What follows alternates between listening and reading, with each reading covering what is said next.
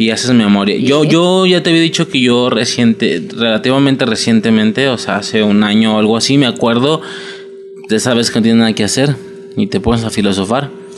Y me quedé pensando el tema de los, de los creo que no sé si ya lo dije en grabación o no, pero el tema de los apodos, de los seudónimos, de los nombres superheroicos y demás. Este, no sé francamente cómo funcionan los cómics. Tal vez me equivoco, pero yo creo suponer, o al menos como eran las caricaturas, a decir cómo eran los cómics, creo yo, por lo que se decían el nombre superheroico, así de Iron Man, salva a los niños. Claro. me explico? Y. Y. Eh, no sé. Hombre araña, ve para allá, no, Spider-Man, qué sé yo. Lo que pasa con las películas es que yo siento que le dieron como un toque muy muy refrescante a ese tema, ¿sí? Dime realmente cuántas veces, salvo el después del yo soy Iron Man y después de que alguien hiciera alusión a es que Iron Man y bla bla bla, pero cuando hablaran directamente con él, no como alguien más, como un tercero, no, hablando con él a, a medias de una pelea o algo así, dime cuándo escuchaste que le dijeran este, Iron Man, ve para allá. No. Nunca. Stark. Stark. Tony, a veces Tony. Eh, siempre Stark, Tony. ¿Qué pasa? Como es lo normal, y a partir de ahí todo continúa normal. Al capitán le dicen Cap. Eh, Rogers, a veces le dicen Rogers, así muy godín, ese pedo de ese por apellidos que a mí se me hace bien chingón, no sé por qué. En, en superhéroes se me hace muy chido que sigan por sus apellidos. Porque en la vida real eh, Rogers. Eh, no, se me hace interesante, se me hace chido, pero depende de dónde. Ah, es decir, a mí el tema de llamarse por apellidos me parece algo como muy serio, muy formal y muy de gente que estamos trabajando y estamos ganando dinero. ¿Qué pasa? Que un pinche trabajo mierda de mil, mil doscientos, mil quinientos pesos a la semana no es un trabajo real. Es como estar jugando a que trabajas, ¿sí? Entonces a mí lo que me llama la atención es que en trabajos tan tan pedorros jueguen a que trabajan y se la creen. Realmente se la creen. Y digo, no estoy aquí eh, intentando tirarle a nadie, de hecho es mi caso en particular. De verdad la gente se cree que es un trabajo serio. A ver, sí que en aspectos legales o de trasfondo será serio, pero pues güey, uno no ve la seriedad del trabajo en la nómina, me explico, sí que hay un chingo de gente ganando un putero, pero pues el rango más bajo no ve la seriedad de ese trabajo, me explico, güey, no hay puta diferencia a un trabajo mucho menos, entre comillas, serio, como ir, no sé, como cuando eres un niño de 15 años y vas a cubrir un, y, y consigues trabajo en una tiendita. ¿Sí me explico? Cualquiera puede decir, güey, trabajo en una planta, no sé, en una planta de producción en cualquier otro lado es un trabajo serio y ayudar en una tiendita no. No es serio, güey. Tienen unos putos sueldos, no mames. Me explico, el de la tiendita son 900 baros, 1000 baros. Güey, o sea, ya me entiendes, no, a eso voy. Me molesta porque es algo muy formal, es algo muy de gente de un trabajo lineal y suena bastante cool, suena chido. Este, así de que, Rodríguez, quiero el informe listo a las 4, mamás así, ¿no? Pero que en un trabajo donde todos valen verga, valemos, si quieren hacer los adultos y decir, este, no, pues yo le dije a García, yo le dije a García, ay, güey, no mames, o sea, tienes el mismo sueldo de un cabrón que va a la parisina en el centro, me explico que está estudiando y tiene 14 años, no sé, esa es como mi bronca, de que realmente sienten que es serio, ¿sí me explico? No puedes, no puedes trabajar en una parisina a los 14 años. Bueno, estoy mamando, no sé, o sea, ¿cuánto tiempo vas? A los 17, jodido, ¿no? 16, 17, es un decir. Con una riesgo, pero sí. Trabajos súper pedorrísimos que no tienen ningún tipo de futuro y, güey, andan ganando lo mismo. O sea, dices, ya somos adultos, ya estamos con seguro, tal, ya estamos. Hay transporte, no sé qué, ya somos personas serias, neta, güey, ganando eso, eso no es un trabajo, bueno, no sé, es un rollo, ¿no? Ya es otro tema, obviamente, pero a eso voy, a que el, el tema Godín me caga por eso, no porque me cae el concepto se me hace muy chingón en un aspecto serio, acá pues serio. Pero bueno, estábamos con WandaVision. Rogers y no sé qué, este, me acuerdo de cuando se da cuenta que el que Bucky fue quien mató a sus padres, a Stark, Y le dije, no me vengas con mentiras, Rogers. ¿Sabes? O sea, es así como, suena bien perro que se digan por apellidos, ¿no? Romanov, etcétera, ¿no? Está chingón. O por nombre a lo mucho. Nunca se dicen por los apodos. ¡Ey, Capitán América! O sea, no. Esto es lo que puede atribuir a que uno no había dimensionado que a Wanda nunca se le había dicho bruja escarlata. Es como a Tony que nunca se le dice Iron Man, pero pues todos entendemos que es Iron Man. No es una revelación de que nadie sabe cómo se llama, porque en alguna ocasión sí que lo dijo. ¿Sí me explico? Este, no sé, yo te aseguro que no solo Wanda. Ahí, si le pones a echarle cabeza, y más que nada ver las películas, más que echarle cabeza, yo te aseguro que sale un par de cabrones más que nunca les dijeron por su nombre de superhéroe. No me queda claro, por ejemplo, si a Hawkeye le han dicho Hawkeye, Ojo de Halcón, no sé, ¿eh? Yo, según yo, siempre he sido Clean o Barton. Mm, la viuda negra, ¿alguna vez le han dicho la viuda negra? Estoy seguro que no. Creo que no. La viuda negra, Black Widow, según yo, no. Tal vez sí. Este. Tal vez, pero ese es el punto, no está segura. Es lo que pasó con Wanda. Y como estábamos en una situación así de dudosa, yo sí me di cuenta, dije, güey, nunca le han dicho Bruja Escarlata. O sea, su adaptación a la realidad fue muy, muy cuidadosa, no tan aventada, no tan atrevida, ¿sabes? De, de, ponerle un traje muy, muy similar, sino que su adaptación fue exageradamente realista.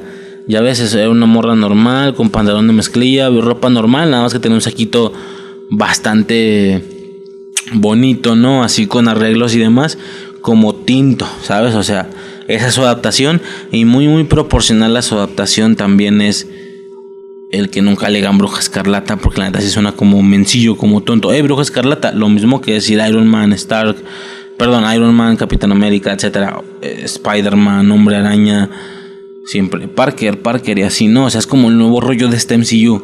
¿Me explico? Que es lo que te decía aquí, como que quiso lograr DC y no le salía. Ya cerraron Porque la era de. Uy, sí. La una. Tengo hambre. Es, pues, yo te pregunté. Y por ejemplo, en DC lo intentaron. De que, Clark, ayúdame. Así.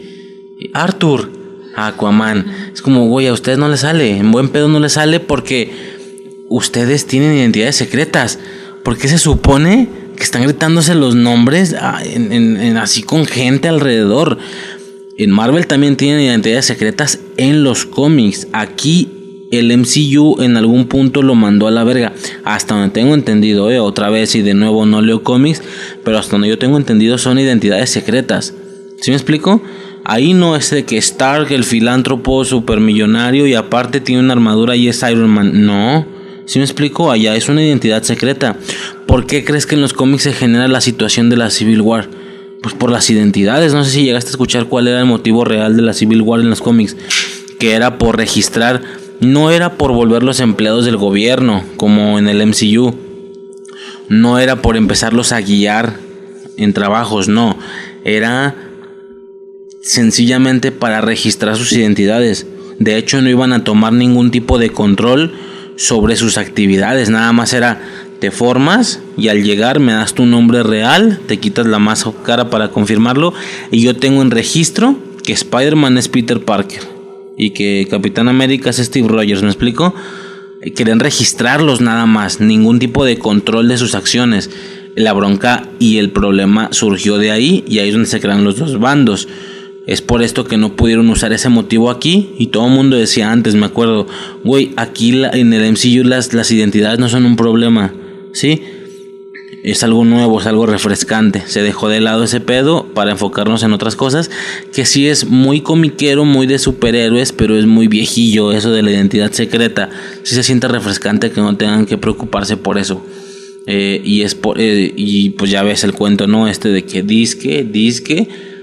Iron Man o, o Robert Downey Jr. en este caso quiso mamonear sabiendo que iba a echar a perder la escena, sabiendo que íbamos a volver a repetir escena y el mamón cuando tenía que decir otra cosa, no me acuerdo en la película en sí qué tenía que decir. Simón. Creo que Happy le dice qué tiene que decir y él pues, se supone que va a decir eso. Y el güey que dicen, es un cuento romántico, no se sabe si es para publicidad, la típica de siempre, ¿no? Pero dicen que el vato levanta la mano y yo soy Iron Man. O sea, y ahí se acaba la película de Iron Man 1. Y a partir de ahí, queda, dicen que Kevin Feige fue de, güey, estuvo genial. No, no mames, era una broma. No, estuvo genial, o sea, podrá ser una nueva línea donde no tengan que estarse preocupando por los las identidades y a partir de ahí eso nunca fue un problema. Por lo que suena muy proporcional y muy coherente Hasta que se digan por sus nombres. Ese es el punto, ese es el punto justamente. Spider-Man sí es... Me estás tapando el micrófono, ¿eh? Ese es el punto, ¿eh? O sea, madre. justamente Spider-Man es alguien que tiene mucha importancia con la identidad. Y en la segunda película ya me lo reventaron. ¿Te acuerdas cómo terminó, no? Que Misterio le dijo a todos, exactamente. Güey, pareciera que aunque es algo tan, tan específico de Spider-Man el tema de la identidad, pareciera que rápido lo intentaban emparejar con el MCU en aspectos de que eso no debe de ser un problema, ¿sí me explico? Todo el mundo está diciendo que en la tercera película Doctor Strange le va a borrar las memorias a todos para que todo vuelva a estar a la normalidad. Yo no sé si Marvel está interesado en regresar a la normalidad de Spider-Man, porque es un hecho que esto lo dejaría en el mismo mood de todos los demás, donde que sea pública su personalidad no hay ningún problema. Eso sí, seamos bien francos, muy similar a con el blip, tampoco nos muestran las consecuencias que eso tendría. Ellos no podrían ni andar en la calle, pero vemos que no hay ningún problema. Estaba viendo en el Soldado del Invierno que pinche Steve Rogers así caminando, corriendo a las 6 de la mañana haciendo ejercicio en la en, en no sé qué viene siendo pues estos típicos parques gigantescos. Tiene así como Sí, es agüita. un lugar importante, pero no me Sí, yo sé que es importante, ya es que tiene como agua y no sé qué. Este, y güey, corriendo como si nada, a tal grado que alguien, Sam Wilson, lo reconoce y. ¿Cómo estás? ¿Cómo te hace? O sea, en esas que se paran, a- dejan de hacer ejercicio y. ¿Cómo te sentó lo del hielo? Y no sé qué, bla, bla, bla. O sea, güey, no, o sea, claro que no se, se están tragando las consecuencias que el ser figuras públicas conllevaría. Mm, pero pues como que trata de expresar que el mundo en el que viven es como muy maduro y es como de, ah, sí, güey, es, es, es Iron Man y qué, pues no pasa nada. A tal grado que en la 2 el vato va como a un bar y como si fuera una moto o un automóvil deja la, la armadura estacionada afuera. Si te acuerdas como Sí. abierta. Claro que por el tema ahí de escáner y no sé qué, seguro nadie más la podía agarrar, obviamente. Y el vato, sí, ya ves sale como todo pendejo. O en la 3, no creo dónde es. El güey sale y se la pone y sale volando. Sí, pues la del morrito, ¿no? Si tú vas a la 3, ¿ah? Sí. Que sale todo así como con ataques de ansias. Sí, que llega el Y, y morrito esa madre y está "Quédese abierta por la casa". espalda. Está abierta por la espalda y ese güey nomás llega, pam, y se la pone. O sea, claro que no muestran las consecuencias. Digo, dan a entender que es un mundo muy, muy maduro de, va, pues sí, es Iron Man. Y que a lo mucho los que se alocan son los morros, ¿verdad? Ya ves cómo Sí, le van con Holga a pedirle fotos en, en Endgame. Yo creo que fue un poco eso, fue un poco la respuesta de, hey, mira, también les piden fotos, también les piden autógrafos y, ah, ok, va, ya con eso ya, se me calmaste según tú, está bien, no hay pedo. Tampoco es como que esté a huevo queriendo ver que los estén molestando como celebridades, güey. La cosa es eso, dejar eso de lado para pasar a otra cosa, ¿sí me explico? Porque la verdad, o no sé si es porque el pinche MCU ya me acostumbró, pero ya está medio de huevita el tema de las identidades, la verdad. Suena muy, muy superhéroe comiquero viejo o caricatura vieja, pero ya no, o sea, parece que entramos a otra era.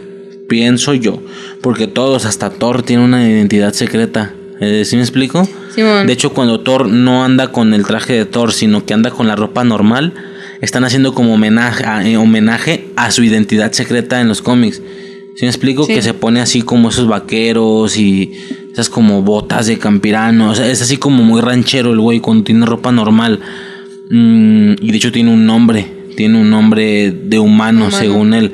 Y acá, cuando el vato no anda con el traje y se viste normal, suponiendo o dando a entender que esa es la manera en la que él le gustaría vestirse si tuviera que usar ropa normal, cuando en realidad se está vistiendo como el alter ego normal en los cómics. Bueno, Claro. X, a lo que voy yo con todo esto, todo pinches más para los nombres, a lo que voy yo con todo esto, con esta lógica y con esta idea, se puede entender que no habíamos dimensionado o no habíamos entendido y no teníamos claro que nunca se le había dicho bruja escarlata. ¿Sí me explico? Lo que significaría entonces